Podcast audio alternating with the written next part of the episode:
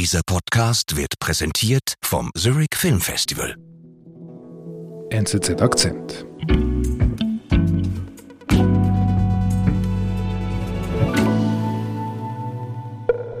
Twenty twenty four presidential candidate and entrepreneur Vivek Ramaswamy joins us live.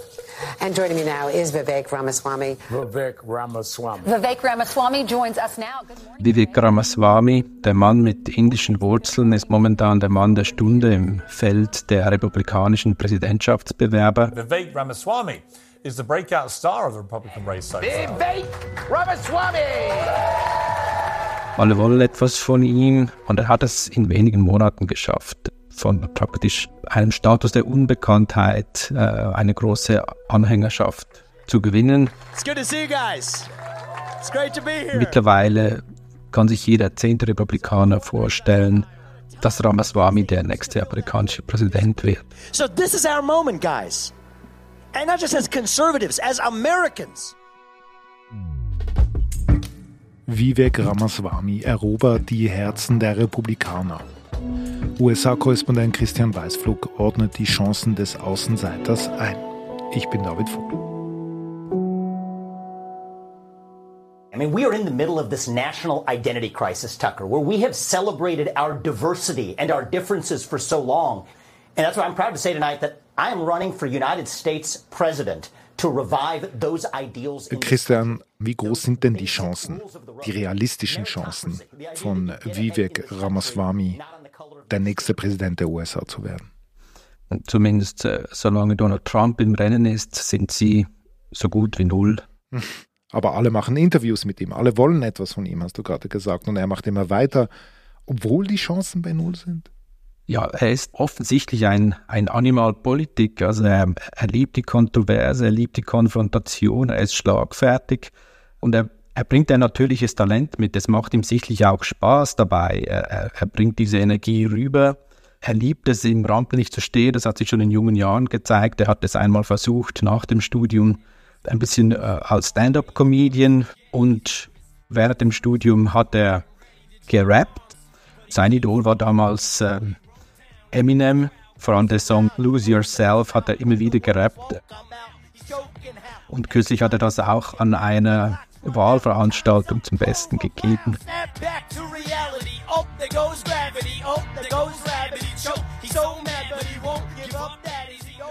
Also er hat ein gewisses Showtalent, was er mitbringt. Aber um äh, deine Frage zu beantworten, der Mann ist äh, hochintelligent. Er hat in, in Harvard Biologie studiert, in Yale, einer anderen Elite-Universität, hat er Jura studiert. Und er ist sich sicher bewusst, dass er diese Wahl nicht gewinnen kann. Aber gerade das äh, befreit ihn natürlich auch von einem gewissen Druck. Aber trotzdem, wieso macht er es dann? Ich denke, er kann nur gewinnen dabei. Er profitiert dabei äh, sowohl äh, wirtschaftlich als auch politisch. Kannst du das erklären? Wie meinst du das?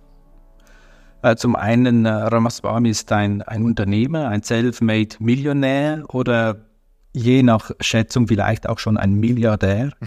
Er hat keine Geldsorgen und äh, er, ist, er ist erst 38 Jahre alt. Ja. Okay. stammt aus einer indischen Einwanderungsfamilie und mit 30 eben gründete er bereits eine Pharmafirma mit Sitz, mit Hauptsitz in Basel übrigens und der Börsenwert ist heute bei 8,6 Milliarden. Wie kommst du aber darauf zu sagen, dass er wirtschaftlich aber von dieser Kampagne profitiert? Also das Geschäft mit Medikamenten hat ja wenig mit politischen Kampagnen zu tun. Ja, Im, Im vergangenen Jahr hat er eben dann auch eine äh, Investmentfirma gegründet, auch mit Hilfe des äh, Milliardärs und Investors Peter Thiel. Und diese Investmentfirma hat einen äh, politischen Unterton, also sie bietet Investmentfonds an mit dem Versprechen eben anti-Vogue zu investieren. Das heißt, äh, sie versprechen, dass ihre Fonds dann nicht die Unternehmen, in die sie investieren, dazu drängen würden, Umweltstandards oder soziale Standards oder gute Unternehmensführung äh, darauf zu pochen. Ist noch speziell, oder? Ich habe bis jetzt immer von Unternehmen gehört, die ihre vermeintliche Nachhaltigkeit betont haben, aber noch nie umgekehrt.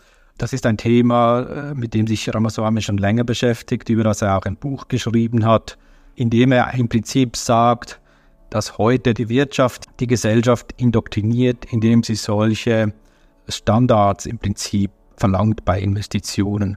Und diesem Trend will er entgegenwirken mit dieser Gründung dieser Firma, aber natürlich auch mit seiner Präsidentschaftskampagne, wo er das ja auch promotet. Und indem er das dann promotet, promotet er natürlich auch äh, seine Firma. Mhm. Und das ist natürlich schwer messbar, inwiefern er da profitiert, auch unternehmerisch, aber innerhalb eines Jahres äh, hat nun diese Firma Strive Asset Management verwaltet sie ein Vermögen von ungefähr einer Milliarde Dollar. Also es ist durchaus erfolgreich. Wir sind gleich zurück. Am 19. Zurich Film Festival sehen Sie die Kino-Highlights der Zukunft als Premieren. In unserem Festivalzelt auf dem Sarsi-Lütte-Platz erwarten Sie zudem ein musikalisches Rahmenprogramm, höchster Kaffeegenuss und exquisite Afterwork-Drinks vom 28. September bis 8. Oktober. Tickets auf zff.com. Cause life is better with movies.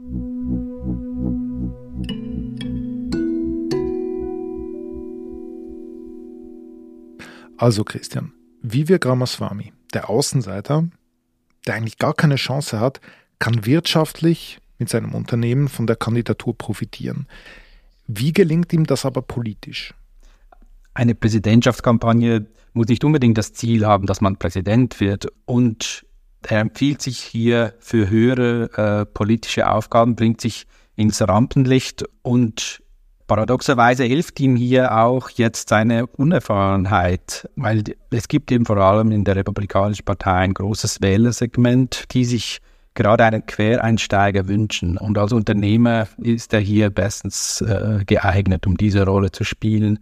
Und im aktuellen Bewerberfeld hat er sich eigentlich als der wahre oder echte Trump-Erbe so ein bisschen herauskristallisiert. Eine Rolle, die eigentlich der Gouverneur von Florida, Ron DeSantis, hätte spielen wollen. Mhm. Aber ihm lastet ebenso der Makel an, ein Karrierepolitiker zu sein. Ja, er, war, er war Abgeordneter in, in Washington, er ist jetzt Gouverneur, er ist kein Unternehmer.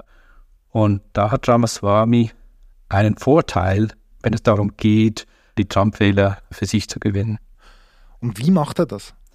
Also neben dem Vorteil, dass er jetzt Unternehmer ist und sich so gut als Quereinsteiger positionieren kann, hat er sich offensichtlich auch äh, strategisch intelligent positioniert und sich klar dafür entschieden, dass er die Trump-Wähler für sich gewinnen will, indem er ihnen aus den Herzen spricht.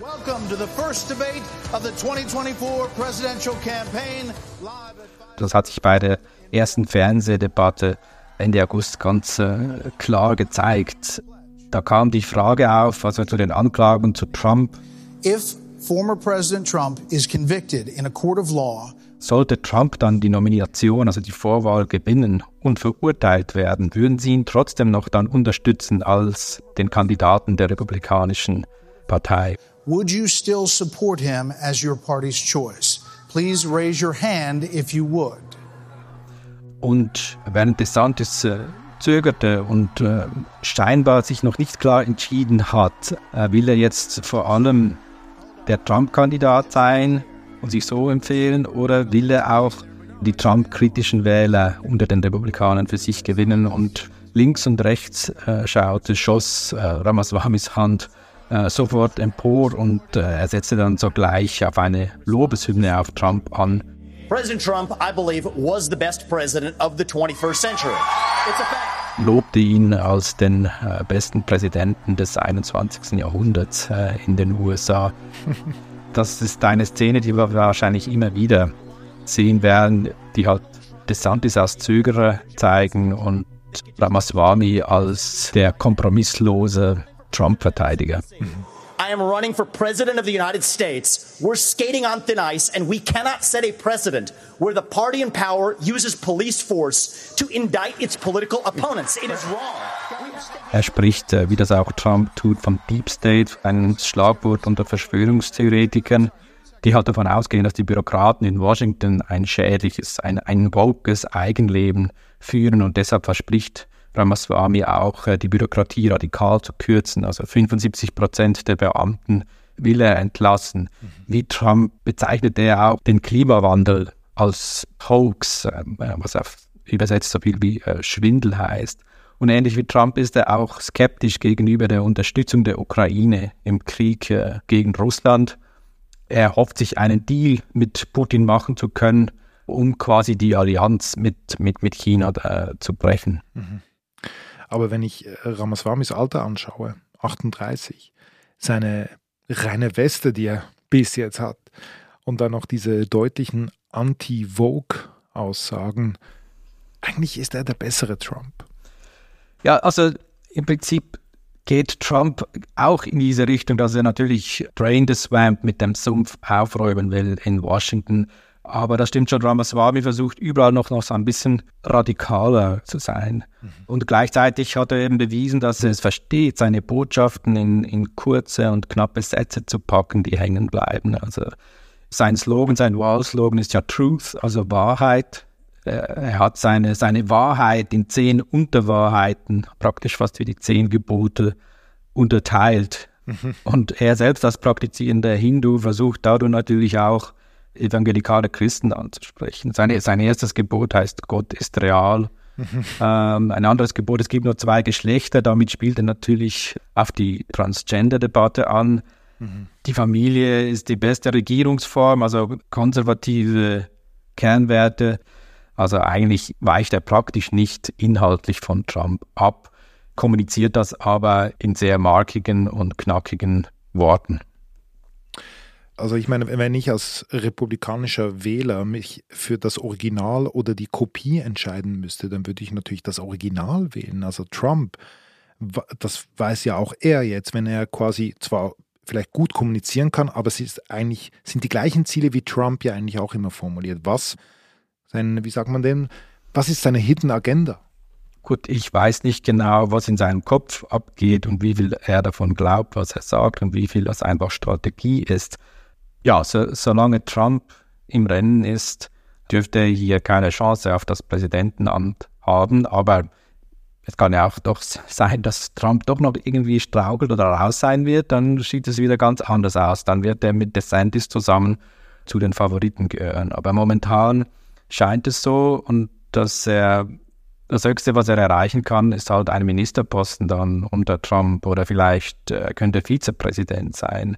Und sich vielleicht auch eben empfehlen als Präsidentschaftskandidat 2028. Also das sind auch langfristige Ziele, äh, die er verfolgt. Und sein Stern geht äh, momentan auf in den USA. Und wir werden sehen, wie hoch diese Flugbahn in Zukunft noch gehen kann. Mhm.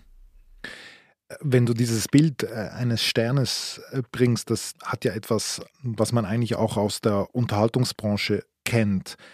Ist es eigentlich ein, ein auch wieder ein, ein Symptom, dass wir jetzt über Ramaswamy sprechen und über sein Talent als Kommunikator und nicht eben über Ron DeSantis, der ja so lange als der eigentliche richtige Herausforderer gehandelt wurde von Trump. Ja, Ron DeSantis hat sich vorgestellt, dass er im Prinzip, was er geleistet hat als Gouverneur, in Florida, dass er ein so guter Leistungsausweis ist, äh, den er dann vorweisen kann und dass es ihm hilft in diesem Wahlkampf. Aber es zeigt sich jetzt eigentlich, dass der Unterhaltungswert eines Kandidaten und das Charisma eines Kandidaten eben mindestens gerade so wichtig ist. Ramaswamy äh, stellt DeSantis bis zu einem gewissen Grad äh, in den Schatten.